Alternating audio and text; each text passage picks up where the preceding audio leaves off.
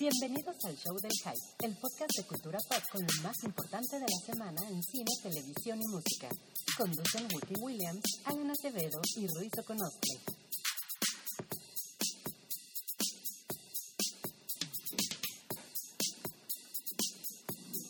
Bienvenidos al Hype número 109, el primero de 2016.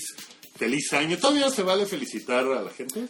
Yo, sí, yo creo que sí. Todavía hasta como Estamos el a 13 de 15. enero. El 15 de enero ya empieza a verse chafa que le digas a la gente feliz año nuevo. En, en mi oficina aún no se pueden decir spoilers de Star Wars porque alguien no lo ha visto. Ay, ya, al diablo con esa persona. Está cabrón. Sí, sí está cabrón. Sí. Ya, ya, ya, por favor, échenlo.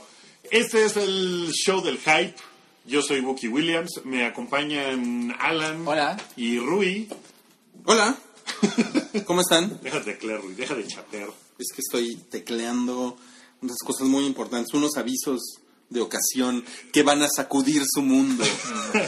Eh, el día de hoy Mareo Flores no nos pudo acompañar porque tiene mucha chamba. Qué bueno, qué padre empezar el año con mucha chamba, ¿no? Qué bueno, qué bueno, es lo que le deseamos a todos los mexicanos.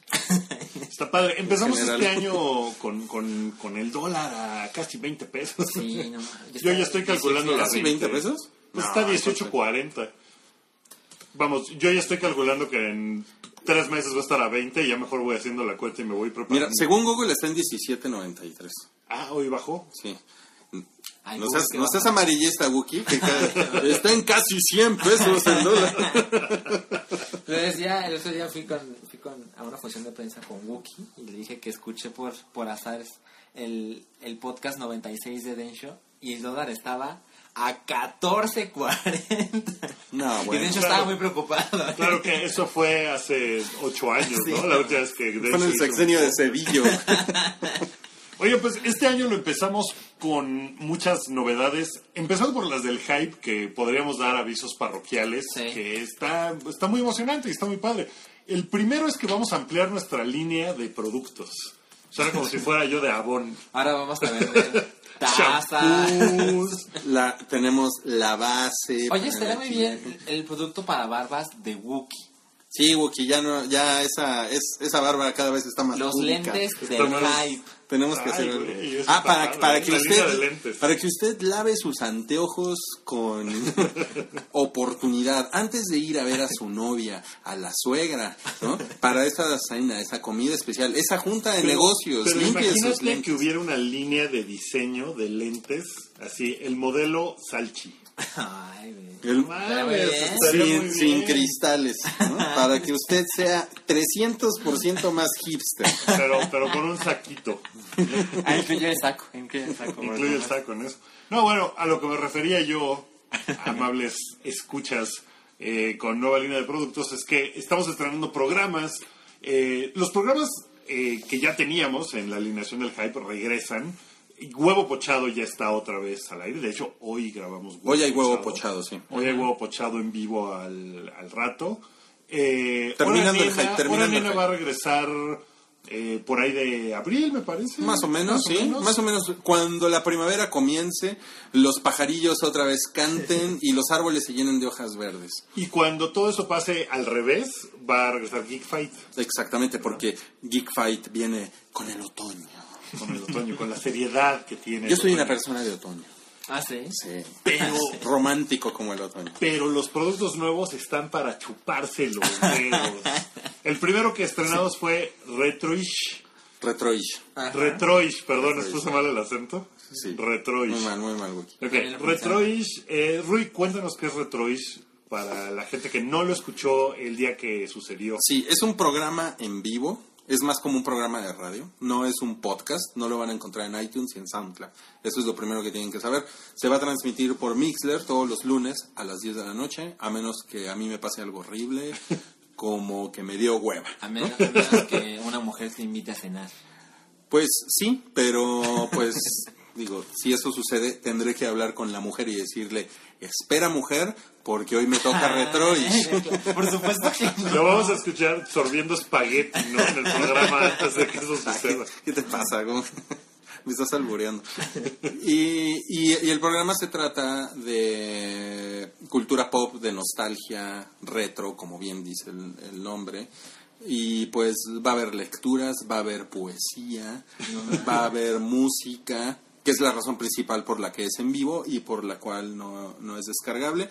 Ustedes se pueden meter a Mixler, al- no es ningún secreto, el showreel de Mixler y escucharlo ahí, pero se puede streamear, no se puede descargar. Muy bien. Y el segundo nuevo podcast, que ese sí es podcast porque ese sí lo pueden descargar, eh, es conducido por Alan y por Verónica de Santos. Verónica de Santos. Y es los martes eh, en la noche, no hemos especificado una hora. Pero- No va a ser en vivo. No. Ese programa no es en vivo. No, no, no. Pero se graba en Guanatos, en Jalisco. Gua- Exactamente. Con unas tortas ahogadas en mano. Ajá, con guante de plástico, De como hecho, se será deben de comer. Frente al Teatro de Goya. Con un Y va a preguntar, tequilita. y va a preguntar Rui quién es Goya. Eh, y es un podcast, también es de cultura popular. Pero es de todos Pero, pero esos no temas. tan popular, ¿no? Exactamente. Es todos esos temas que no, no son parte del mainstream. Para eso tenemos el hype de lo- todos los miércoles. Bien dicho, Alan, bien dicho. Y evidentemente no vamos a, a- a- a buscar repetir contenido en otros podcasts. La idea es darle un poco de difusión a algunos eventos que sé que a mucha gente le interesan, no tanta gente. O sea, básicamente vas a hablar de Pokémon y cine turco. Exactamente, así, así se puede haber Salchi llamado. siempre quiso tener su programa de Pokémon y cine Y cine turco. Qué turco, bueno, Por qué fin bueno. va a suceder. Debo decir que está muy padre. Escúchenlo, les va, les va a gustar. Está, está interesante y sacan cosas que no esperarían. Ajá, exactamente. Eh, además, eh, ayer, o sea, se supone que tenía que salir los martes, pero el día de hoy, miércoles, salió como de una de la mañana porque es la primera vez que estaba GarageBand más de media hora. Entonces, Ah. Pero para la próxima semana todo estará más bajo control y lo estaremos publicando los martes por la noche. Y ahora tú cuéntanos, Wookie. Y eh, a mediados de febrero se estrena el otro programa de temporada del Hype, que es un programa mío que se va a llamar Redneck. Y básicamente es de chingaderas que le gustan a Wookiee. Ok, ya, tampoco es un podcast, ¿verdad? Tampoco es un podcast, va a ser un programa también en vivo que va a ser los domingos en la noche. Todavía no estoy seguro de la hora, probablemente sea a las 10 de la noche. Necesito que no interfiera con ninguno de los programas que la gente ve en vivo, como Game of Thrones o, o Walking Dead. Claro. Entonces, creo que en, en- a lo mejor es a las 8, a lo mejor es a las 10, todavía no estamos seguros, pero domingo en la noche va a ser Redneck y va a ser un programa básicamente musical. Voy a poner country, surf, eh, danzón, cha-cha-cha, puras cosas que me gustan a mí y que nunca he escuchado en Danzón cha-cha-cha. Pues- Eso, eso te define muy bien, Wookie. El, el danzón me gusta, ¿eh? es un ritmo... ¿Bailas danzón sin salirte del cuadrito? No, no, pero Como se debe. como se debe. Pero me gusta, es bien padre. Y, y no lo he escuchado en muchas transmisiones que digamos aquí en México, entonces pues es lo que quiero, quiero poner. Entonces, esa es la alineación de los programas nuevos que, que va a haber en el Hype. Estoy esperando que, que Mareo Flores me salga con que él también quiere su propio programa de chingaderas que le gustan a Mareo Flores como cómics y heavy metal, que pues no sería una mala combinación, ¿no? Estaría padre. Vamos a ver, estamos en pláticas. Y así es como empezamos 2016 y 2016 también empezó increíblemente movido con noticias como Sean Penn se pedorrea enfrente del Chapo. ¿Quieren que empecemos por ahí? Al Chapo lo agarraron, Kate del Castillo. Ese es el primer tema del día de hoy. Pues es, Sean un, Penn. es parte de la cultura pop, ¿no? Sí, absolutamente. Sean Penn. Sean Penn y Kate del Castillo. ¿Tú qué, ¿Tú qué opinas de la entrevista? ¿Leíste la entrevista, Wookie? Leí la entrevista y también leí, híjole, no sé cuántas críticas que le hicieron a la entrevista con medios como Squire, Gawker. Washington Post publicó una entrevista con un periodista de, me parece que está en Dallas, un, que, que es mexicano, pero que se tuvo que ir a Dallas después de estar reporteando al narco durante años. Y, y este, este periodista decía que era como escupirle en la cara a los más de 60 reporteros muertos por a manos del narco en los últimos años y que pues que en realidad eso no era periodismo, ¿no? Que era una cosa de la farándula que, que pues no tenía por qué llamarse periodismo y lo hicieron pedazos al, al pobre Sean Penn. Pero yo creo que eso se lo merece. Sí, sí se el lo merece. texto, yo voy a decir algo medio incorrecto, pero cuando leo textos en inglés, por lo general están bien escritos. Creo que la gente que, que tiene el inglés es su idioma Este- nativo tiene una mejor capacidad para escribir. Y este texto de Sean Penn es terrible. Es muy malo, es muy egocéntrico, es muy poco informativo. Yo lo que tengo que decir es que es muy entretenido.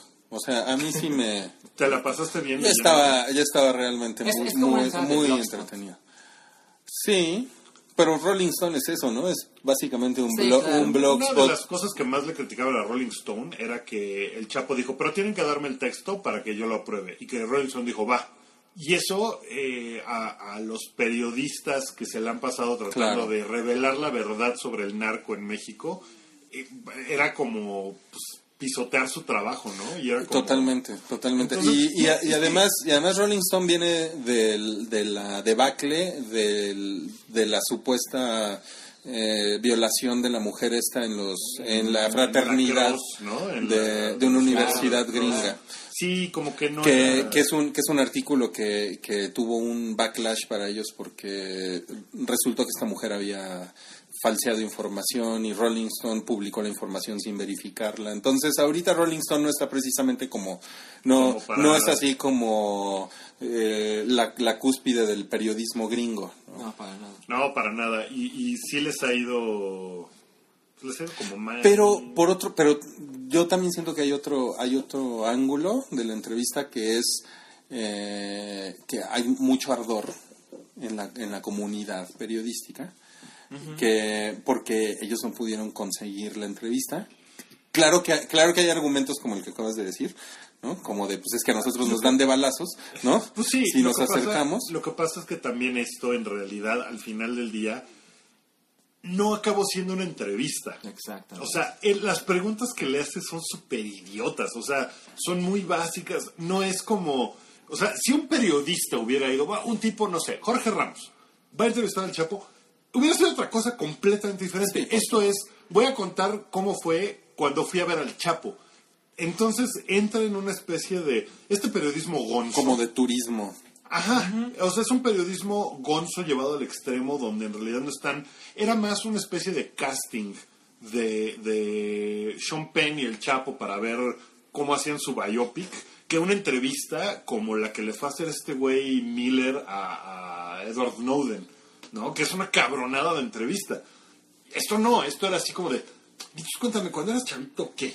O sea, no, esto estaba muy... Ok, pero, pero el nivel de la exclusiva. O sea, no nos metamos al detalle de la entrevista, porque de- deja las preguntas, las respuestas. ¿No? No, bueno. Las respuestas son ah, casi monosilábicas. Yo, yo en mis vacaciones, porque siempre tuve ganas, pero apenas vi Narcos. Y vi nueve episodios un día y el día siguiente me desperté Y vi el el, final. el final. Y bueno, el modo en que te ponen a Escobar contra lo que sabemos de esa entrevista del Chapo, pues como que pone cada uno en su lugar, ¿no? Hasta las respuestas del Chapo son sí, no. Pero a lo mejor Escobar era así también, ¿no? Yo- A lo mejor- hay una- y, es- hay una y está cuestión un poco que- glorificado en Sí, Narcos. hay, ¿no? hay una cuestión que tampoco eh, queda clara. La entrevista que le hizo no acabó siendo en vivo. Es a través de mail. Y eso cambia mucho las Eso cosas. cambia ¿no? las cosas, O sea, cabrón. sí lo cambia muy cabrón. Estoy de acuerdo. Y él dice al final de su texto que, que, no, que no consiguió la entrevista que él quería. ¿No? O sea, sí lo justifica. poco. Güey, ya habían pasado 11.000 caracteres cuando te enteras que no hay una. Que no hay nada, que es él hablando. pero, de- la, pero la crónica es entretenida. Lo que pasa es que Sean Penn tampoco es cualquier idiota, ¿no? O sea, no agarraron a, a, como, a Aston Kutcher, ¿no? Para que fuera a entrevistar a... No mames. O sea- a Adal Ramones, ¿no? Claro, Sean Penn, todo el artículo es así como de que, bueno, nosotros tenemos la solución para Haití, pero pues nadie nos preguntó. Es un mamón, el güey es un mamón, ¿no? O sea, eso no, eso queda además evidente. Y también queda evidente su, su especie de, de que el güey estaba en, ah, admiración del Chapo. Claro. Porque el güey empieza a hablar y dice, hay una parte que es como de, no mames, Sean Penn, que, que Stephen Colbert la sacó en su programa. He estado poniéndome al tanto de Stephen Colbert, Ajá. que no había yo visto hace mucho tiempo, entonces me eché mucho. No como Alan que no se ha puesto al, al, al día con Dragon Ball. claro. Sale y le- el quote es, no, no, no, el, el Chapo es un hombre de negocios primero, o sea, él solo mata y violenta cuando es ventajoso para él, pero es para su negocio. Es como, no me chingues, ¿no? O sea, no mames, o sea, no lo puedes glorificar de la forma que, no, es un buen tipo, de verdad nada más mata cuando hay dinero involucrado. De otra forma es tipazo, ¿eh? No, no bueno. Tipazo, mi cha- ese mi Entonces, chapo. sí tiene un aura el Chapo de, de, pues es un cabrón, ¿no? Es un héroe folclórico de alguna forma. Pero cuando vas a entrevistarlo siendo un extranjero, que tiene además un historial como de decir, no, mi amigo Hugo Chávez cuando se murió lloré porque era el amigo que siempre soñé tener, y, y su país es maravilloso y los tiene como reyes a todos, y Estados Unidos son los pendejos porque se perdieron de Sí, es así Chávez. como pinche Sean Penn. Sí, es como de, güey, no mames. Mira, a, a mí, a mí algo que, que no me gusta de Sean Penn, y eso lo detecté en los primeros cinco minutos Que le pegaba Madonna. de la entrevista. Bueno, eso lo reprobé siempre. Pero es que Sean Penn tiene este síndrome como de Bono, el de YouTube. Que, Sí. que es, es un gran actor que podría quedarse a ser un gran actor. Y, pero tiene unas ganas de ser el embajador de la ONU y el salvador de los niños en África y el que conoce Ameri- la realidad latinoamericana a profundidad.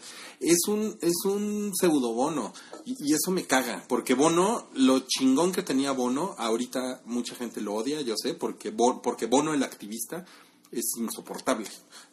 A mí no, nunca me ha parecido que sea insoportable y se me hace que la gente le tira nomás por tirarle. ¿Tú no odias a Bono el activista? Para nada. O sea, se me hace que usa el poder que tiene para hacer cosas chingonas. Para hacer el bien. Sí, y Sean Penn me parece que es más para ser relevante que para hacer el bien. O sea, esta entrevista con el Es un Chapo, pseudo Bono. En ese sentido, sí. O sea, porque el güey, pues como que, ¿qué, no? O sea, no sé. De hecho, la idea de hacer esta entrevista surge de él y yo cuando la estaba leyendo dije, ay, como que este güey como que se imaginó todos los reflectores sobre él porque él es la persona que va a entrevistar al hombre más buscado del planeta. Sí. O sea, no tenía una verdadera intención periodística ni mucho menos, como que se imaginaba las fotos que iba a poner en su Instagram. Ahora, sí es algo que va con el espíritu de los tiempos, ¿no? O sea, Claro.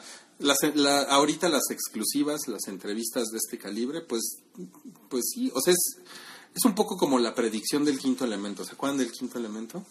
¿Cuál Eh? Ruby, Ruby, eh, eh, ¿cómo se llama? Ruby, Ruby Rhodes, el personaje de, De Chris Tucker. de, de Chris Tucker, que es un es como una personalidad de la televisión que es escandalosa, que es ruidosa y que está vestida de una manera estrafalaria, pero es la que tiene el control del, del micrófono, ¿no?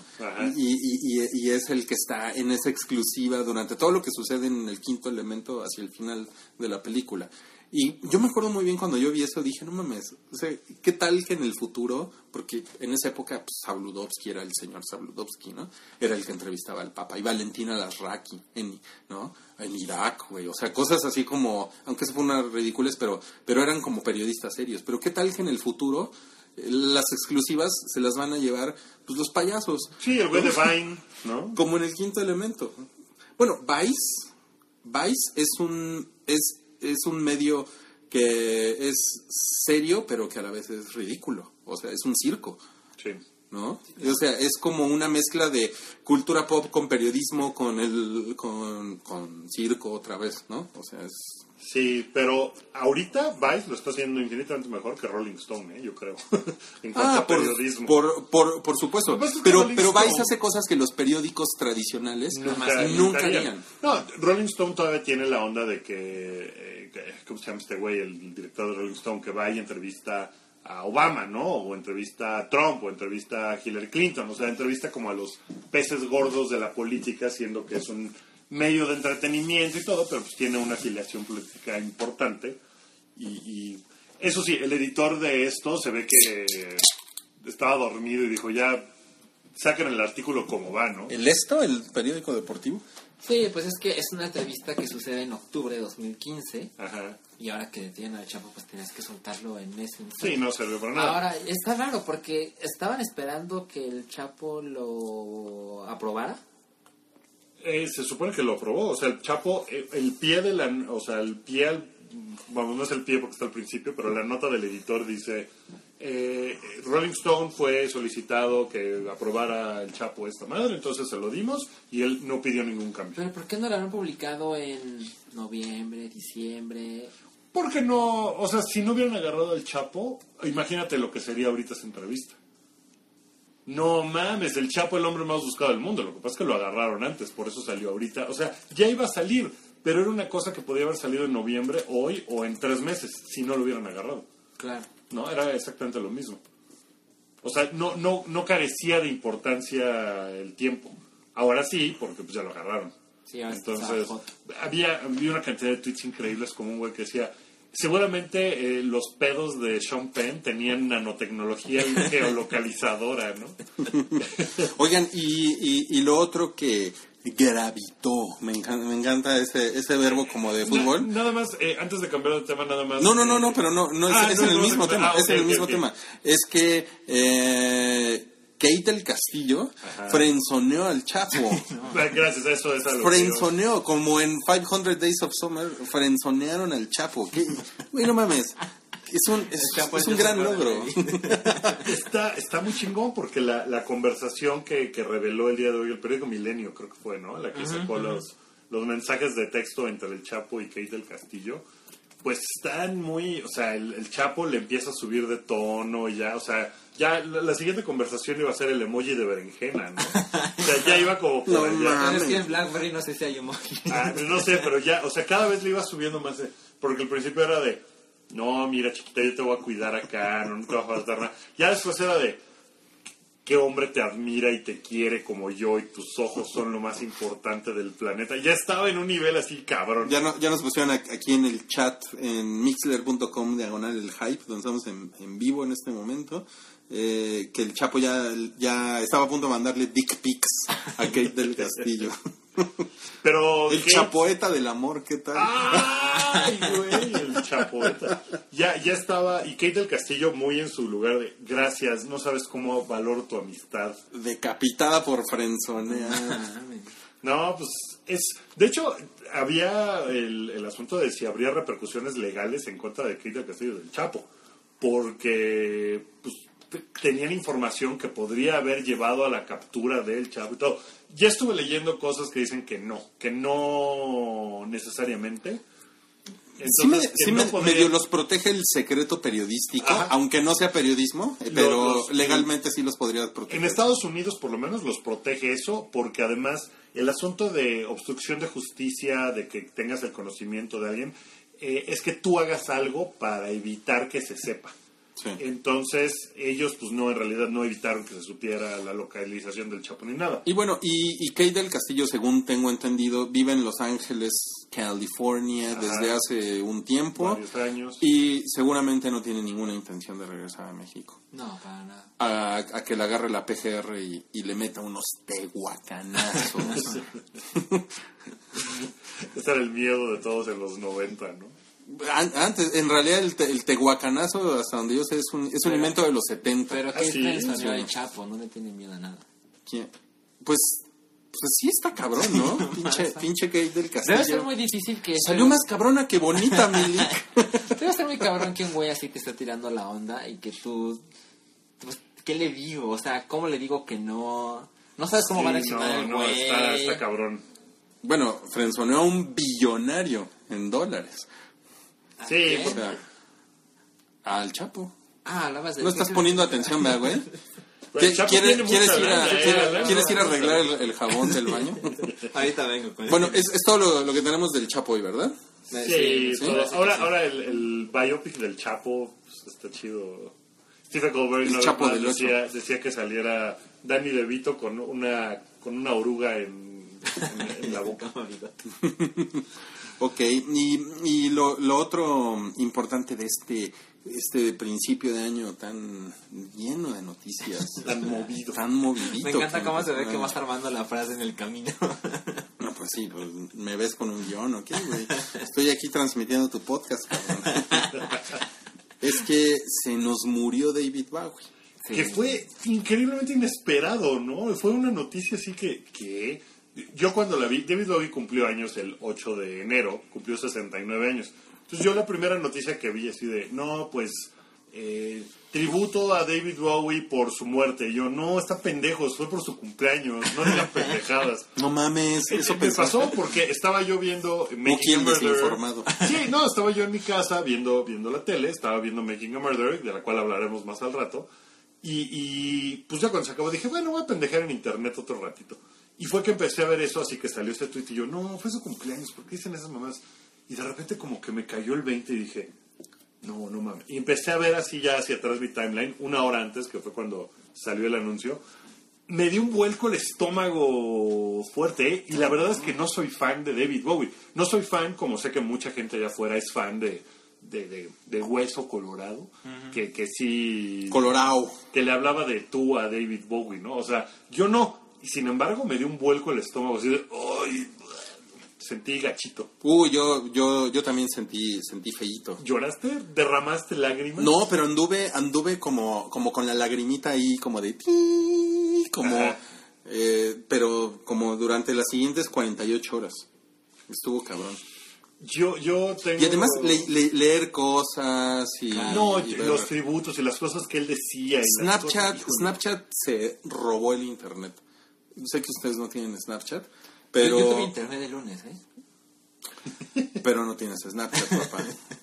Pero no, a ver, entonces, espérate, ¿quién sal- salía Vanessa Hutchins hablando de David Bowie? No, es que los cabrones hicieron, lo- lo- los cabrones hicieron como, o sea, estuvieron snapchateando. Eh, ¿Qué de- cabrones? ¿dónde? Los de Snapchat, Snapchat. Ah. En, ¿cuál, ¿Cuál es la ciudad esa? Eh, ¿Brixton? Ajá, Ajá. de donde de, de- David de dónde- es- estuvieron le pusieron David David Bowie Night una cosa así y, y estuvieron saliendo todos los snapchats de la gente en el momento el desmadre que estaban echando en una plaza cantando y tocando la guitarra y, Yo y también vi fue, todo fue una eso. cosa fue una cosa colectiva porque seguramente muchos de esos videos se colaron para todos lados Claro. Sí. ¿No? Y este, ¿vieron la, la estatua, por ejemplo? Que le, que le hicieron el rayito de, de Ziggy Stardust y... O sea, todas esas, todas esas mamadas salieron de Snapchat. O sea, fue muy... Pues cabrón, cabrón. Todo pasa en Snapchat. Yo hoy, por ejemplo, hice mi lista de compras en Snapchat. Espero que, que la hayan visto. Ah, yo, yo, estaba, yo estaba a un lado mientras hacía. Oye, pero tú qué sentiste, Salchi? Yo, yo desperté, este día, este domingo me fui a dormir temprano, cosa que no hago usualmente, y cuando desperté mi novia me dijo, así, estaba todo en silencio, se murió David Bowie. y yo, ¿cómo? No mames, entonces veo mi teléfono David y Bowie no se puede morir. Exacto, es, es la clase de cosas que dices, güey, este, él nunca se va a morir. Sí, ¿no? o sea, cuando se murió Lemmy Kilmeister, una semana antes, fue como, ah, sí, ¿no? O sea, como que no fue sorprendente. es que hay muchas porque era, pues era O Lemmy. sea, O sea, mira, fue, fue como, o, o sea, yo, yo vi mucho de Lemmy en, en Twitter, nunca fui fan de, de Motorhead, pero lo que yo vi fue como cosas de los güeyes que está chingón, eran sus fans. Y se descosieron tantito como saliendo a celebrar al güey que ellos admiraban y está chingón. El cabrón este de Stone Temple Pilots, eh, Scott Wayland, fue como dos grados arriba de Lemmy, porque, porque además eh, ese era cabrón más joven. más joven y más drogadicto y etcétera. Pero lo de lo de David Bowie fue una cosa global. O sea, David sí, Bowie, un- tres días antes, en su cumpleaños, lanzó un nuevo disco y nadie sabía que estaba enfermo. Y todo el mundo lo veía bien. Ahora, el video de Lazarus Ajá, Es una exacto. salió, ¿cuándo salió? Salió con el disco. el- Exacto, no sé si salió el día del Salió el- disco, pero quizá antes. como, como, como. Oye, ya llegó Cabri, que si le abras. Pues es que tú tienes las llaves. Es- Estaba- esta, estaba en- esta, esta pausa en el podcast del Hype es patrocinada por Cabri, acaba de llegar y, y solamente Salchi tiene... Lo, lo voy a dejar en mi sala. Ah, ¿ya está ahí? No, Y- pues, o sea, pues que pase, ¿no? Sí, claro, que pasa, que pasa. Y solamente Salchi tiene las llaves para abrir su casa. Yo, yo voy a contarles cómo me volví fan, o sea, cómo le entré a David Bowie, porque me tardé mucho, nunca lo, nunca lo escuché gran cosa cuando estaba yo creciendo. Y una vez, en el año 2004, me parece, estaba yo de viaje en un junket en Londres. Eh, y estaba conmigo la que en ese momento era la coordinadora o editora de Harper's Bazaar, Débora Uranga, que, que tú recordarás, Rui. Algunas personas allá afuera a lo mejor la conocen de sus proyectos editoriales. Eh, estábamos en un pub y estábamos bastante tomados y algo dijo de, de- Creo que salió una canción de David Bowie Y ella se despanochó así como, ah, David Bowie. Y mi respuesta fue, me, David Bowie, ¿qué?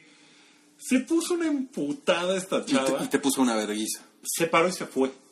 Así de, de, no, no puedo estar hablando con alguien que no sabe quién es David Bowie, que no le importa, eres un idiota. Y se paró y se fue. Órale. Se paró y se fue y dije, ay, en la madre. Se me hizo en ese momento una mamada y después dije, bueno, pues algo tendrá David Bowie, voy a ponerme a escuchar David Bowie. Y sí causó en mí un impacto fuerte, sobre todo lo que hizo en los 70. Lo que hizo en O sea, te pusiste 90, a buscar a... a- ¿qué- ¿Quién era David Bowie? Pues me puse a escuchar el ala de Insane, por ejemplo, que creo que fue el primer disco completo que escuché de David Bowie. y Se Ok. me hizo así de, no mames, está bien chingón. Y, o sea, empezó a crecer lo que buscaba yo de David Bowie.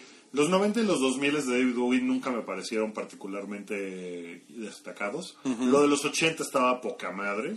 O sea, Let's Dance, este, toda esa onda me parece súper chingona.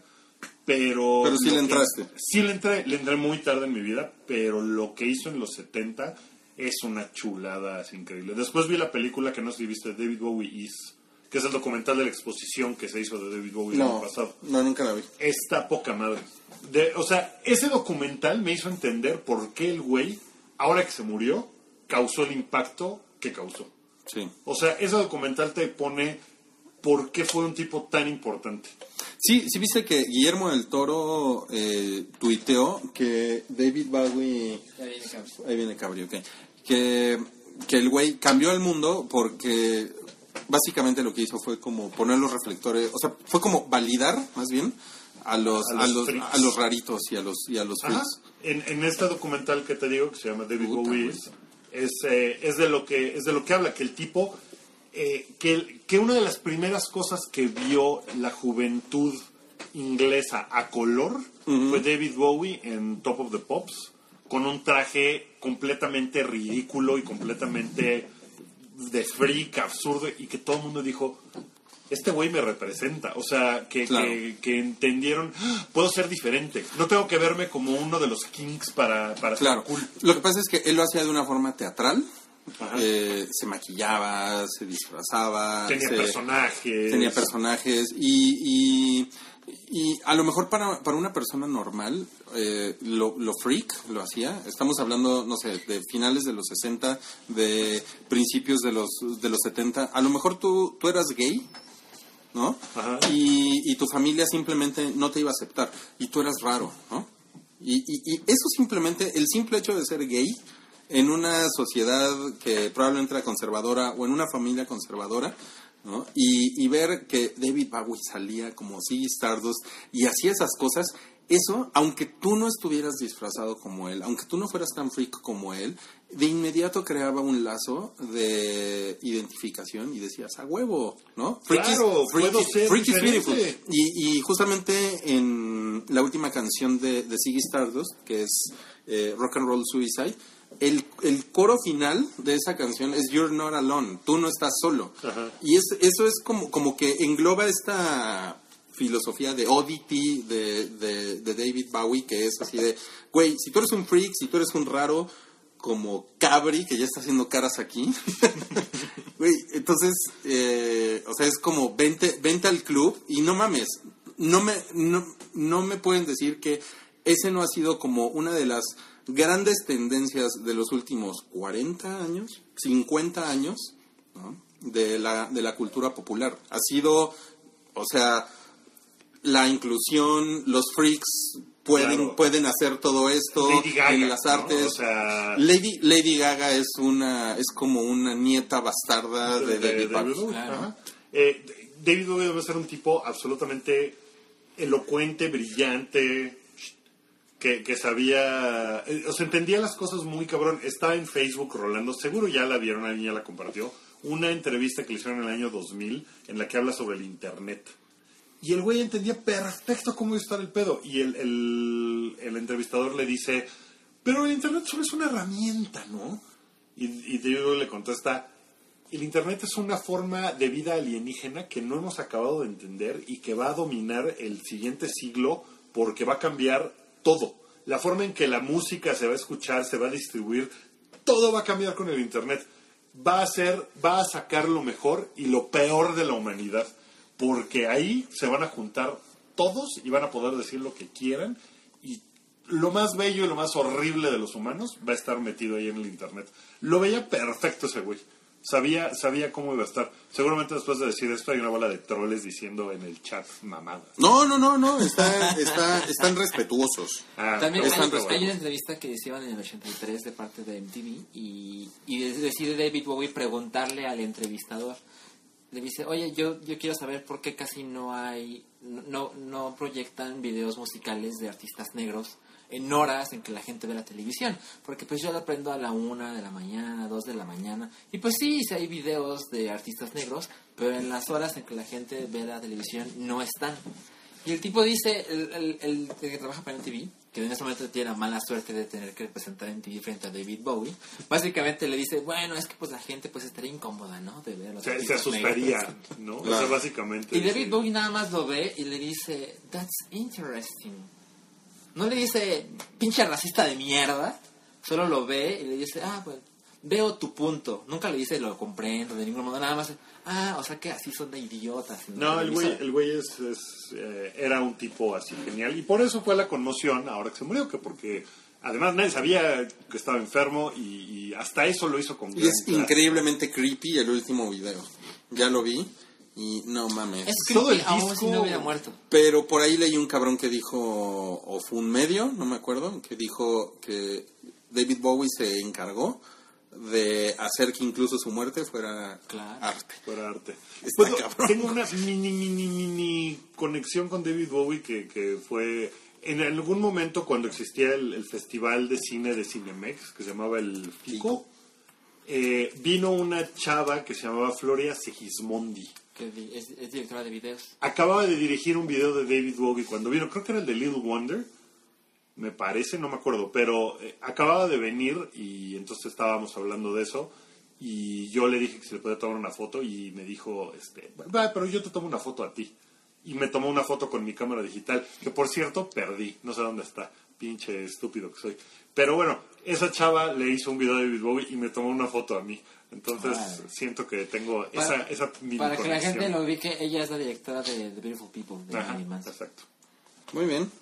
Pues, pues sí, David Bowie se nos fue, pero el año pues apenas empieza y Se empieza- fue, se fue, se, se fue, se, se fue Bowie y Kate, Se- Kate- fue, Delicatessen. se fue el año, ya es nueve, Ya estamos. ya al rato ya es el 16 de septiembre, ya hay Navidad. Y, y, y Kate del Castillo ya es la, la señora mm, suprema de las buchonas en el país. Pero no es lo único que ha pasado en esta última semana. Hay, hay estrenos. eh. Viene, viene X-Files. El- Viene una, una nueva película que está nominada al Oscar que ustedes ya vieron. Eh, sí, que se llama todavía, no Florence la, todavía no la nominaron porque estamos haciendo este programa en vivo el miércoles en la Tienen noche. toda la razón. Es 99% de probabilidades que la van a nominar a mejor película, pero tienes razón, todavía no la nominan. Yo tengo la idea de que entre esa película que se llama Spotlight, que en México se llama, la, se llama Primera Plana, Ajá. Y The Big Short, que se llama La Gran Apuesta, creo que una de esas dos películas se puede llevar el Oscar y no The Revenant. Como fue con los Globos de Oro, que acaban de suceder el domingo pasado, en la que la prensa internacional le dio el premio a Mejor Director a González Iñárritu y Mejor Película a Revenant, porque la prensa internacional tiene otra agenda. Está como en otra onda. Esos güeyes están como haciendo amigos. Sí. Sí, yo siento que los Globos de Oro ganaron varias cosas que no eran las más populares. O sea, ganó de mejor canción, ganó la canción de Spectre de Sam Smith, que siento que a nadie le... Creo que ni a él le No, gustó. y por ejemplo, ganó Jennifer Lawrence por su papel en Joy, Ajá. que también es como de, güey, nomás lo haces porque es Jennifer Lawrence. O sea, es una película que, o sea, es Y ese- trapeador la película. Ese es Wookiee hablando de Jennifer Lawrence. O sea, ok. eh, Algunas cosas siempre. no cambian, lo digo. No, no, 2016, un nuevo año y Wookiee sigue meándose No, encima no, no, de yo estoy de acuerdo. Tengo, tengo muchas cosas que decir positivas de Jennifer Lawrence. ¿eh? Hubo un Se nota, güey, que- se nota cabrón, güey. No. El trapeador, güey, ¿no? No, Jennifer pero eso el no trapeador. Lawrence. No, no, no, de eso se trata su película. Es, Mira. de, la, es de, la, de la persona Mira, que inventa mira, los mira, torpeadores. Mira, mira, los ahorita, ahorita en huevo pochado nos, nos ponemos. nos Ah, ponemos a ver, regresando, estamos regresando a las con- películas, Con estrenos de la semana. ¿Quieren estrenos o quieren globos de oro? Podemos hacer un, un, un mix de ambos porque Un tienen combo, que ver. Tienen que ver. Venga. En los Globos de Oro, eh, la película que ganó fue The Revenant. Con- Mejor drama. Mejor drama. Se estrena hasta el 22 de, de enero, Enero. aquí en México. El renacido. El Renacido. La película que ganó en Mejor Comedia Es The Martian. fue The Martian. Yo creo que, se, que es comedia en el término eh, ¿En cuál? literario de comedia en la que el Ah, individuo se enfrenta contra la sociedad y triunfa. O sea, en ese tipo de cosas. No es una película cómica, pero es una comedia en cuanto a su estructura, porque triunfa al final ante la adversidad. En Es, ese es una, es, sentido- es una definición muy vieja. Sí, estoy de acuerdo, pero, pero- yo creo pero que bueno. Pero bueno. Las otras nominadas eran Spy, Trainwreck. Películas de risa. Y de hecho, cuando ganó Matt Damon mejor actor de comedia, el güey estaba así de, neta, ¿por qué me dieron esto? O sea, Mejor ¿qué estoy haciendo aquí? Qué chingón. Sí, está, está muy raro, pero The Martian también seguramente va a estar nominada en los Oscars eh, como mejor película. Yo no la he visto, chingón. Podría ganar en una de esas, pero no lo creo. Porque es una película que está demasiado... eh, No sé, creo que sucedió hace mucho tiempo su estreno. Pero no es como medio futurista. Eh, sucede este año, pero la NASA sí tiene varo. Ah, sí, Entonces, ahí sí, nosotros ahí sí no. tiene varo. Oye, y le, y, y le dieron el Oscar a, a- Insisto con el puto Oscar, güey. Le dieron el Globo de Oro a DiCaprio. Le dieron el Globo de Oro de DiCaprio y eh, he venido pensando que seguramente le van a dar el Oscar también, pero que si no se lo dan, Leonardo DiCaprio se va a convertir en una figura mítica, en la que va a estar por encima de los pinches premios de la academia y va a ser, ok, esos güeyes no le quieren dar el Oscar a DiCaprio y ese güey está por encima de ese pedo y hace que nunca se lo den mejor, para que se vuelva una cosa como de culto legendario. Eso es lo que yo opino. Seguro Leonardo DiCaprio no opina lo mismo, pero Mira, si Paul Newman hubiera vivido en los tiempos del Internet, le hubiera pasado lo mismo que a, que a DiCaprio. Paul Newman nunca ganó un Oscar. Le dieron el Oscar como a mediados de los 80 por el color del dinero. Ajá. Pero ese güey pasó más tiempo persiguiendo el Oscar que DiCaprio. Órale. O sea, ese güey pasó fácilmente 25 años Sí, porque además en- en- Pero no había Internet. No, y en los 60 y 70 se hacían, memes. la- se hacían más películas, ¿no? O sea, era Leonardo DiCaprio puede pasar cuatro años sin hacer una película si quiere. Según yo, a Paul Newman lo nominaron unas 12 veces para mejor actor. Y nunca Fue una mamada, fue una mamada y se lo dieron hasta cuando era viejito en el color estaba. del dinero. Yo creo que al- a, Leonardo DiCaprio le están aplicando la de, bueno, güey, ya te toca. Te toca, porque además este año lo que leí es que hay la, la, la conversación de la, la competencia es muy pequeña. Sí. O sea que puede ser Michael Fassbender por Steve Jobs, pero es una película que le cagó a todo mundo. Entonces, muy probablemente no la recompensen con un Oscar. Eh, podría ser Will Smith por Concussion, que tiene una buena actuación porque se te olvida que es Will Smith. Pero, pues tampoco es como una cuestión de leyenda, ¿no? Y, y el otro que podría. Eh, vamos, eh, O sea, lo va a ganar DiCaprio. se lo va a ganar DiCaprio. No hay una competencia. Se lo van a dar a Inarrito. Está Brian Cranston por Trumbo. No, pero esa película no la vio nadie y no le importó a nadie. Y además es una película. eh, no. Pero estaría muy cagado, ¿no? Pero es que además es una película de películas. Sí, pero, pero ni siquiera está como. O sea, a lo mejor lo nominan, pero no es una película que vio la gente. que Aquí hay otra, Eddie Redmayne por The Eddie Redmayne por The Danish Girl, que Eddie Redmayne ganó el año pasado por eh, su papel como Stephen Hawking. Ina- Inarrito ganó el año pasado. ¿Crees que se lo vuelvan a dar? Sí. Yo no creo que se lo vuelvan a. Amo que siempre dicen mal su apellido. Y- No, porque además es una película que no le ha ido tan bien a la crítica y que yo no he visto, pero hasta donde tengo entendido, no es una película que, que sea necesariamente de González Iñárritu como director.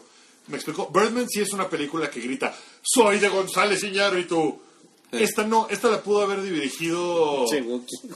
No, madre. Además de la, de la voz a mil decibeles, eh, él está moviendo sus tentáculos por Pero dice para atrás, sobre todo. Bueno, que- o sea, es una película que pudo haber dirigido alguien más. Que, que no hubiera sido a lo mejor el mismo efecto porque el güey puso a sus actores a hacer una bola de pendejadas que casi les cuesta así la mano, ¿no? Porque le iba a dar congelación. ¿Cómo se llama? Frostbite. De hecho, en, tú me decías, Salchi, que en Metacritic, eh, la película de Inarito, Revenant, el renacido, eh, es la que tiene la calificación más baja de, Exacto. de las, nominadas. de las posibles nominadas. 81% en Rotten Tomatoes. O- 81%. Contra las Ah, no es, no es Metacritic, es Rotten Tomatoes. Es Rotten Tomatoes. Rotten Tomatoes. Contra las otras que están en 90 y tantos. 81% de frescura no es suficiente para el Oscar. Ahora, la película que, que todo mundo eh, parece amar es Spotlight, que Sí. Salchi y yo vimos en la semana. ¿Y, ¿Y que qué tal está? Está muy chingona. Está bien buena. Está divertida. Pero no está es de divertida en el Iñárritu. sentido- No, no es de Iñárritu. No está divertida en el sentido de que el tema es una mamada, pero te la pasas bien. Eh, No se trata... en el sentido de. No, está, no es cómica como en The Martian. Se trata de padres eh, pedófilos, padres católicos pedófilos. Ah, ok, padres. Gracias por aclarar, son padres católicos. Ah, O sea, podría es un ser. señor en su casa que es católico y. y, y se coge Bueno. niños. ok, sacerdotes católicos. Es, Sacerdotes es básicamente católicos. la historia de cómo el Boston Globe, el periódico, decide, se entera de esta, de esta historia de sacerdotes católicos Ok. en Boston que violan niños y se empiezan a dar cuenta de que la cantidad no son tres, cuatro, son, decenas, Oye, decenas, decenas. muy bien. y cómo muy luchan bien. por publicar. Muy bien. Salchi. Miren, el diseñador gráfico lo explicó mejor que el, com- que el comunicólogo. Es de unos güeyes que tocan niños. Viol- Violan. Y, y- y como te puedes dar cuenta, es la clase de película que exalta los valores de la sociedad norteamericana y cómo Ok. luchan contra la Está- adversidad y contra la gran, el, el gran negocio que es el Vaticano que protege a sus sacerdotes. Está, está chingona, sobre todo en la parte. O sea, es una película periodística, en realidad. Sí. Puede ser que estuvieran investigando cualquier tema, Ok. eh, pero la forma periodística en la que llevan a cabo la investigación está bien chida. Está muy padre, porque pues son güeyes como muy normales que, que, que se van abriendo camino como pueden para llegar a la verdad. Y eso pues está chingón. La Suena, suena un bien. poco como aquella película con Russell Crowe, que era El informante. El Informante. Más o menos. De hecho, la otra película que creo que podría llegar a ganarse el Oscar, que está muy chingona, que es The Big Short, tiene muchas similitudes con Spotlight. Es Sí. una película de ensamble, digamos, de, de, o sea, no hay un actor principal, sino que el peso de la película lo lleva el tema y, y más o menos se reparte entre todos los protagonistas. Eh, y, la cuentan de forma muy diferente, pero eh, a mí The Big Short se me hizo mucho más divertida. El tema no es tan escabroso, es de la, la caída de la, la industria del- de las de las hipotecas en Estados Unidos, que se convierte en una industria. puta, suena de huevo. Suena.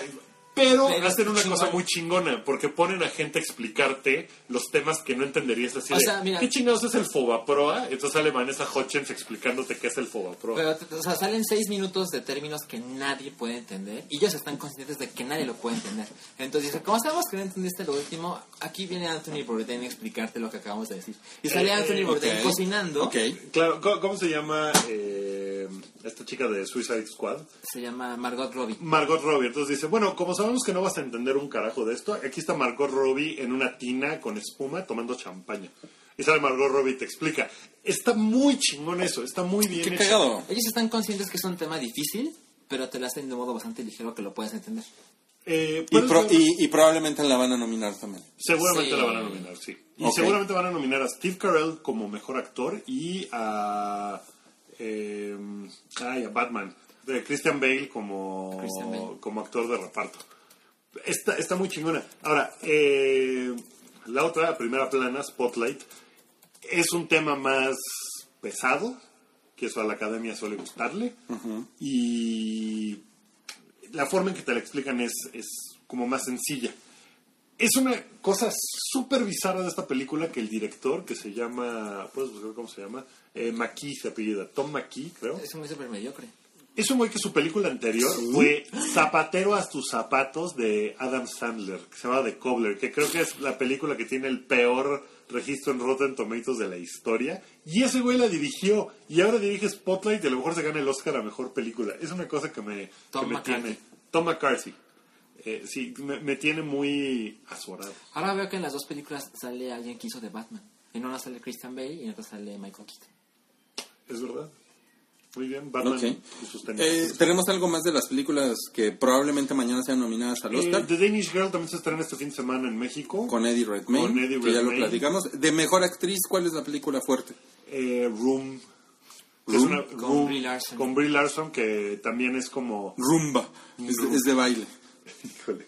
Es como lambada, pero para esta generación. Es la película que mandó Cuba a competir. No, pues, dicen que, que el- la, lo que yo estuve leyendo, por ejemplo, IndieWire hizo toda una, toda una predicción y decía que el, el papel de Brie Larson en Room está tan por encima de todos los demás que ni siquiera van a poner a las... O sea, que para ellos no hay forma de que pierda el Oscar. Que es una cosa así avasalladora y que todos los demás papeles... son- Que es un año muy mediocre para el Oscar. Eso también... es justo lo que iba a decir. Igual que el año pasado. Pero yo no me acuerdo el año pasado, pero en este, o sea, viendo lo de los- las nominaciones de los Globos de Oro, empiezas a hacer el recuento y dices, "Ay, pues como Sí, que no está nada, irle, ¿no? nada divertido. Y eh, tenían un gran problema. Lo que pasa es que falta como esa película glamorosa de 12 nominaciones, la verdad. ¿Sabes Porque eso es, eso es lo que al Oscar le da como ese feeling de... ay, Sí. La laureada película de 13 nominaciones. ¿no? El Sí, retorno claro. del rey, Titanic. Sí, Yo creo que van a nominar chingos de veces Star Wars. Híjole, no sé si Puede ser, ¿eh? de- Puede ser. Por lo Por- menos por en, los en todos los premios, en todas las, las categorías técnicas, sí. Sí, Ajá, claro. pero ¿crees que la nominen a mejor película? No, la verdad no. Podrían, No porque creo. tampoco Yo- hay tantas. Pero... Yo creo que sí. ¿Tú crees que sí? ¿La nominaron Para- al Globo de Oro? Por una cuestión política, darle variedad ahí, darle prensa. La además- Tienes razón, tienes Y razón. además decían que tienen el gran pedo de que no tienen ningún nominado de color. Oh. Que está cabrón, que porque no saben, o sea, que, que la academia se encontró con el problema de, puta, ¿quién nominamos No que hay. sea negro? No hay diversidad de nada. Entonces que probablemente nominen a Idris Elba por Beast of No Nation, A Will Smith. a Will Smith, y, y de ahí como que para de contar. O sea, como que no tienen... Nos dice Herminio en el chat de Mixler. The Revenant se lleva nueve nominaciones. Nueve. A Ap- ver. apuesta que se lleva nueve Película, nominaciones. director, Actor, actor. actor secundario, Tom Hardy a lo mejor. Fotografía. Fotografía, Fotografía, yo claro. creo que fotografía, Chiber. ese güey es el mejor El cinematógrafo de la historia, a lo mejor. El güey se podría ganar su tercer Oscar seguido. Wow. Está cabrón. No sé qué. ¿Qué más? No sé, No sé si Pues, soundtrack, edición de Edición de sonido. sonido, eh, vestuario. Pues Guión, no, no, suena, no suena descabellado que se lleve nueve nominaciones. Pues mira, Sí, no. yo, yo sí quiero ver The Revenant. pero- Qué bueno. Pero no se ve la clase de película que me digas que ganó nueve nominaciones. Pues, ¿Quién sabe? A lo mejor está muy increíble. Pues es, eh, es una película dirigida por la persona más importante de los últimos cinco mil años. Pues le ha ido muy bien en taquilla.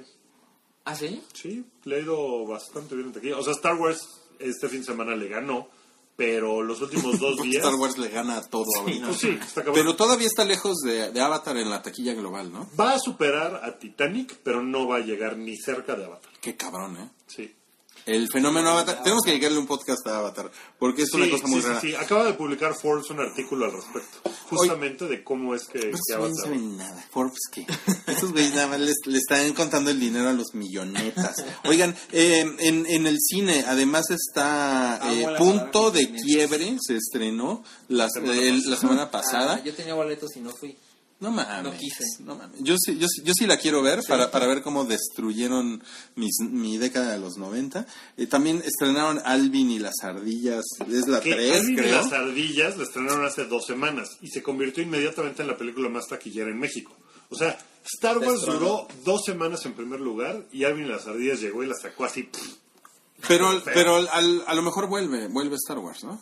Al primer hacer- lugar. como al primer lugar. A lo mejor hay una semana ahí que... Ah, ¿quién No, no creo, ¿eh? Ten- eh, te- veremos Canacine. A ver qué tal ahí. Se, se estrena, como decíamos, La Gran Apuesta. La gran apuesta. La Gran Apuesta. No, Se estrenó la el- semana pasada. Ah, ya se estrenó. Ya se Es- estrenó. Spotlight. Spotlight plana. es la que se estrena esta semana. Ok. Junto Tiene- con The Danish Girl y eh, la de Charlie, la película de Charlie Charlie. Ahora, si, le, La si maldición les, de Charlie, creo que se llama. Ah, si les interesa, Cinépolis, en, en, en muchas ciudades, como en Guadalajara, en Hermosillo, en León, en Mexicali, en Morelia, en Oaxaca, Pachuca, Puebla, Querétaro, San Luis Potosí, etcétera, etcétera, está poniendo Clásicos. Está poniendo clásicos de Disney. Pero sabes, no, ¿sabes que está muy mal de que lo digas en este momento? ¿Qué? Yo, mi novia adora la sirenita. Y yo nunca he visto la sirenita. ¿Por Entonces qué? dije, voy a no, no, nunca me llegó. Entonces dije, voy a comprar boletos y los iba a comprar en noviembre y las funciones se iniciaban en enero. Ya no había boletos. ¿Está cabrón? Mames, qué cabrón. Miren, por ejemplo, ahorita en Guadalajara están pasando El Jorobado de Notre Dame, El Rey León, Hércules, Aladdin, El Libro de la Selva y Robin Hood. Pero ya no hay Para Pero Hood igual y sí, ¿no? Porque esa película no. si pueden, den- dense una vuelta porque sí está cagado verlas en el cine. Sí, yo sí la ver. Sí, sí, sí, es, sí está chingón. Y es como, es una buena iniciativa que, que trae Cinépolis ahorita. Y has- hasta tienen un, lo que le llaman un micrositio adentro de la página de cinepolis.com que se ve que, se ve que hay mucha gente que está, pues, in- interesada por ahí, ¿no? Sí, las, las, las proyectan todos los sábados. Solo los sábados. Bueno, y si no quieren ir al cine el fin de semana, pueden quedarse en su casa porque está haciendo frío y pueden prender, prenderle al Netflix En casita. y binge-watchar Making a Murderer, que es una serie de crimen verdadero. ¿Sí se dice crimen verdadero? Pues es que... O sea, es true crime en inglés, pero... Pero es un documental, ¿no? Es O un sea, documental. Lo que para- pasa es que este, este género de, de investigaciones criminales se puso muy de moda el año pasado en Estados Unidos, eh, gracias a un podcast que se llama Serial, Ajá. que ya está en su segunda temporada, Sí. creo, y un programa de HBO que se llama The Jinx, que es igual una, eh, un, un crimen y una investigación eh, sobre ese crimen. Y Making a Murderer está, está muy cabrona de deprimente y de horrible todo lo que pasa. Yo no le acabo de ver, no hay spoilers, no diremos spoilers, pero está muy chingona y muy interesante. Tiene una cuestión que, que hace que funcione, que es que no tiene narrador. Entonces no, no suena como programa de los 90 de eran las 12, unos sonidos en el sótano lo despertaron. No hay narrador, entonces está chingón. Yo, yo lo siento que es como el presunto culpable de Estados Unidos. Ah, porque se trata de eso, se trata de un tipo que meten a la cárcel durante 18 Sí. años por un crimen que no cometió y que cuando sale demanda al Estado y a, la- a los policías involucrados por Demanda al 36 universo. Pues sí, por 36 millones de dólares. Y entonces de repente, híjole, pues acaba de cometer otro crimen, mató a alguien y lo vuelven a meter a la cárcel. Entonces de eso se trata el, el documental. Y es una investigación de dos chavas eh, para ver, pues en realidad, cómo fue que llevaron ese caso. Es una mentada de madre las cosas que pasan. O sea, de verdad es así A ver, de... oh. Digo, sin, sin, sin tirar muchos spoilers, yo solo he visto medio capítulo porque me quedo dormido. Yo solo he visto uno. Pero ¿te quedas dormido porque te da hueva o porque lo estás Es lo que viendo a las digo, 3 que de la mañana? ver Porque estoy, can- porque, porque estoy cansado, pero eh, el formato no está fácil. O sea, también... No, no, no, no está fácil. O sea, si fuera Alvin y las ardillas, sí me quedo a verlo. ¿No? Se me quita el, se me quita el sueño. No, la verdad es que es un programa... Ya me, ya me puso una carita triste, bestiecilla, que por cierto tiene un post, tiene un post Sí. que, que léanlo ahorita en el hype. Pero y, léanlo si no les importan los spoilers o si ya si la no les importan los spoilers, sí. Porque ella estaba muy enojada. Y como puse esto de que me quedo dormido, ya me puse una carita triste en Facebook. Chale. Lo Es que, por ejemplo, hay, hay episodios de Making a Murderer que duran 67 minutos. Órale. Entonces, creo que sí es un- un- una serie que, si la vas a ver, ponle toda tu atención en ese Sí, momento. y, y binge-watcharla está difícil porque Ajá. es pesada. Pero está muy ching... O sea, Ok, ah, ah, ah, sí, pero la pregunta que te iba a hacer, la pregunta que te iba a hacer, voy a poner eh, Orden. Cara, cara de meme de Orange is the New Black. ¿no? ajá. Este. eh, ¿Qué tanto te sorprende? Aquí- porque aquí en México esas mamadas pasan todo el tiempo. pasan todo el tiempo, sí. O sea, si no han visto Presunto Culpable la como- película, ajá. véanla. Porque también lo ves y dices, no mames, no mames. Exacto, como espectador mexicano, ¿qué tanto dices? No mames, pinches gringos están mamaseándose en algo que aquí pasa cada media hora. No es tan sorprendente. ¿No es tan sorprendente? ¿Tú? Lo que pasa es que no lo esperas de Estados Unidos, o sea, como que esperas de Estados Unidos, ah, esos güeyes, el orden y el progreso, y de repente te lo ves y dices, qué chinga El orden y el o progreso. sea, no, o sea, como que tienes esa idea de que allá las cosas funcionan diferente y dices, es una mamada, porque funcionan exactamente igual. Esta serie también incluye ciertas cosas propias de su tiempo. Por ejemplo, este tipo salió libre 18 años después por los avances en la investigación del ADN. Sí, porque cuando había, eh, cuando lo agarraron, no había pruebas de ADN en 1985. Entonces, cuando se llega a poder, cuando, cuando la tecnología de ADN se desarrolla al punto donde puedes identificar quién era o quién estaba en del crimen y resulta que él no estaba, en ese momento lo sacan. Y dices, ay, qué chingona justicia. Y luego se está acabando el primer episodio y ya lo van a encerrar otra vez. Entonces es como, güey, hay mucha gente que odia a este güey.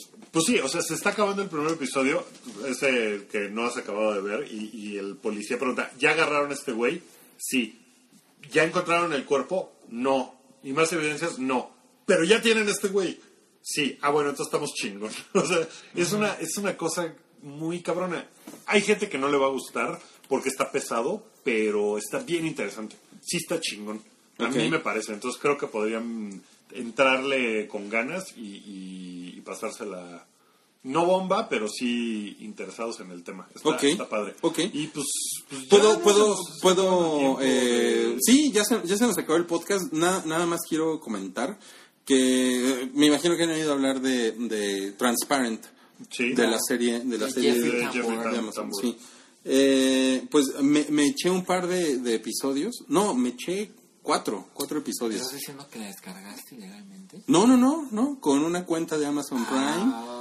Sí, sí, ya ves, ahí este Y viste los muy episodios. ajá, muy muy muy empiernado con alguien, además, está bien, ¿no? Está mejor. Ese Filemón es un campeón. Es un cabrón ese güey. ¿Y qué tal? Está poca madre. Está muy y, y sí saben que ganó el Golden Globe como, como mejor serie.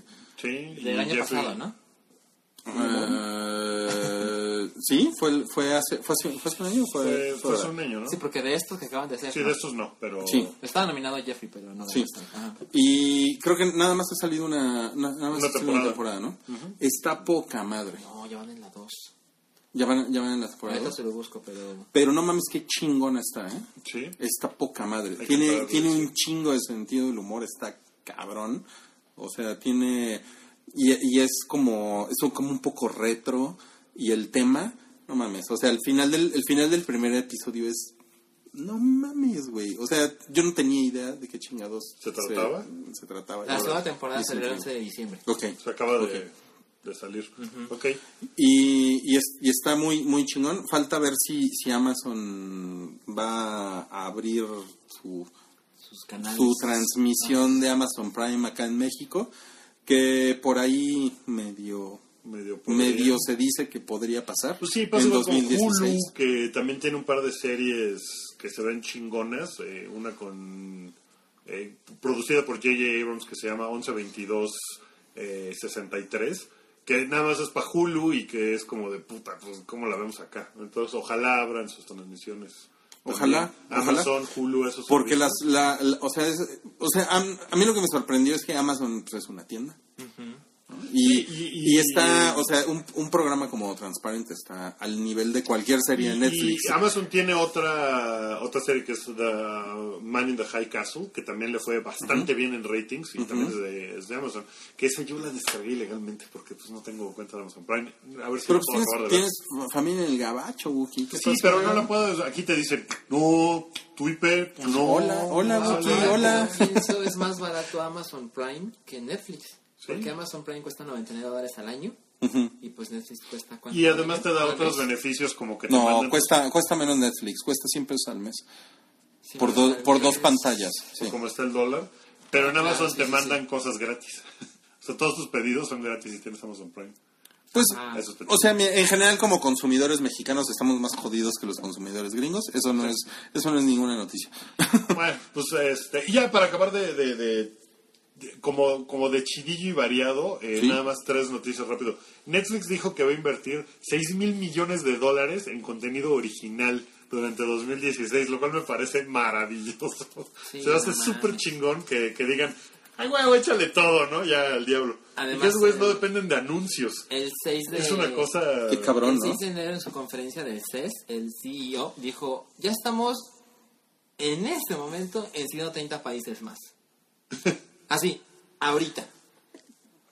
O sea, sí, está, es un es un stunt de relaciones públicas, Claro. está muy bien hecho Sí. y está de huevos, pero ahora eh, todo el tema de las VPN, creo que eso es lo que les interesa, eh, va a ser más fácil. O sea, Sí. va a ser más fácil para ustedes tener Netflix eh, Estados Unidos, Netflix UK, Inglaterra. Canadá, entonces ahí pongan- pónganse vivos con las con, Con los, los con- con los VPNs, VPN. Para que puedan ver más contenido. Oigan, y hablando, ya ahora sí, la, la última. es que salió... Noticias. Oh, bueno, bueno, yo, yo digo esta y tú dices otra. Yo digo esto y tú dices. Es que Claro. tenemos dos semanas sin podcast, o Sí, tres. hombre. Este, salió lo del el cortito de 30 minutos de, de De mil ojos. 100 Eyes. o Ah, ¿Son 100 ojos? ¿Son mil ¿Son ojos? 100 o son 1000? No sé. Mil ojos. ¿Mil ojos? Mil ojos. Mil ojos es el, es el maestro de Kung Fu de Marco Polo, esta serie de Netflix que quiere ser como Game ¿Va a of Thrones. regresar Marco Polo? Va a regresar a huevo. Sí. Se ve que les fue bien. Se ve que les fue bien. Se ve que hay un mercado muy teto, muy poco exigente, muy naco. Porque está muy teta y muy poco exigente. Es una naca. mierda. Marco Polo es una mierda. No, no se. O sea, tiene personajes muy cagados, como, como, el, Khan. Como el Can y, y como mil ojos. E Y el incluso. cagado. Incluso el, el Marco Polo pues, le gusta a las muchachas, ¿no? Yo creo porque es así como, Ah, sí. como pues, el, el italianillo sexy, ahí. ¿no? Pero Es como. Cabuloso. es como Nick, es como Rich, Richie Poveri. Pero es una, es una mierda. Ahora, el corto de, de 30 minutos de cómo Mil Ojos perdió la vista, de eso se trata. Ah, qué porque ven que Mil Ay, Ojos es ¿Mil Ojos es ciego. ciego? Sí, claro. güey. Perdón por escupirte. Eh, mil, mil ojos, mil ojos es ciego en la, en la serie, pero es un maestro del kung fu que ciego le rompen la madre a todo el mundo. Entonces se trata de eso. Como Satoichi. Está muy Qué cagado. padre. Es más, si nunca han visto Marco Polo y no tienen, la verdad, nadie tiene necesidad de ver Marco No, Polo. para nada. No la vean. O sea, guárdense eso para Game of Thrones. ¿no?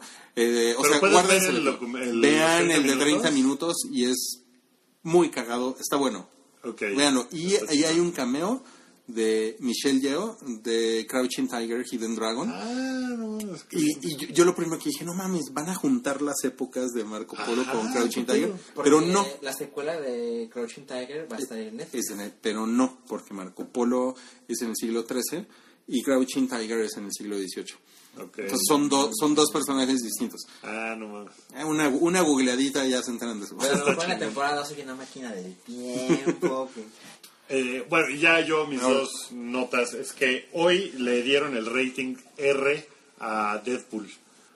Que todo Ok. mundo quería que tuviera el rating R Ya para, se lo dieron. para mayores de 17 años y ¿eh? ya se lo dieron ahí. O sea, ya es restricted, ya va- puede tener toda la violencia que quiera. ¿Estás contento sexo, con eso. Cabri, de que sea restricted? Deadpool. Y eh, Black Panther eh, ya tiene director que va a ser el mismo director de Creed, que se llama... Vamos, Alchi, tú puedes. Se me acaba de olvidar el nombre del güey, lo estuve pensando todo el programa. Ryan Coogler. Coogler. Eh, que pues parece que parece que Creed es una chingonería. Sí. Está muy bien. Eso dice. Eh, a Sylvester Stallone le dieron el Oscar, digo, el Globo el de. Oro. por Ya tú también estás Yo cagado. soy como tú. Y pues Ryan Coogler va a dirigir Black Panther, lo cual me parece que está cagado porque pues tendrá onda. Está muy bien. Y pues y con eso llegamos al nos final despedimos. de las noticias. ¿Por qué no tararemos la de, la, de- la de Creed? I'm a Creed. I'm a weirdo. Pero pues a tener que ser Weirdos, ¿no? Para que fuera Creed. Ay, no. Ay. Oigan, gracias, ¿eh? Gracias por escucharnos en vivo. Si ustedes descargaron este podcast, pueden escucharnos en vivo todos los miércoles por ahí a las 8.30 de la noche, a veces un poquito más tarde. Eh, si no, lo pueden descargar de SoundCloud, lo pueden descargar de iTunes, lo pueden escuchar en elhype.com. Eh, escuchen el resto de la programación que, que tenemos para ustedes este inicio de año. Eh, síganos en redes sociales, en Facebook y en, en Twitter. Lunes, lunes 10 de la noche va a salir Retroish en Mixler, ahorita donde están escuchando esto. Los martes va a salir Anomalía con, el- con Salchi en Los el miércoles el, el show del hype, como siempre. Que Eh, y cada 15 días. cada 15 días el huevo pochado, que en 5 minutos empieza huevo pochado, por cierto. Eh, los viernes, recuerden, hoy en la cultura con Shanik Berman y Wookie. Programa. Eso estaría verguísima, Estaría güey. increíble. Podríamos tener un podcast de música clásica de unos amigos que lo Yo, hacen, yo ¿eh? no quiero ver a Que- Wookiee en Galavisión. Ló- López Dóriga va a estar blogueando con nosotros el, el domingo. Eh, lo- luego les cuento cuando conocí a López Dóriga en un elevador. en Televisa San Ángel. Pero, pero bien, ahí tienen más o menos esta... Y, y para los que han preguntado por Hora Nena, Hora Nena va a salir por ahí de, por ahí de Por abril. De marzo a abril. Marzo, abril. eh, Estamos viendo los contratos. Ya saben, los abogados se ponen bien pendejos. ya saben, ya saben cómo son. temporada. Sí, pues ya les gustó. Y pues si, le, si les gusta huevo pochado, no se vayan porque en cinco minutos comenzamos. Ahí viene huevo pochado. Pues gracias por escuchar. Nos vemos la próxima semana. Bye. Bye. Adiós.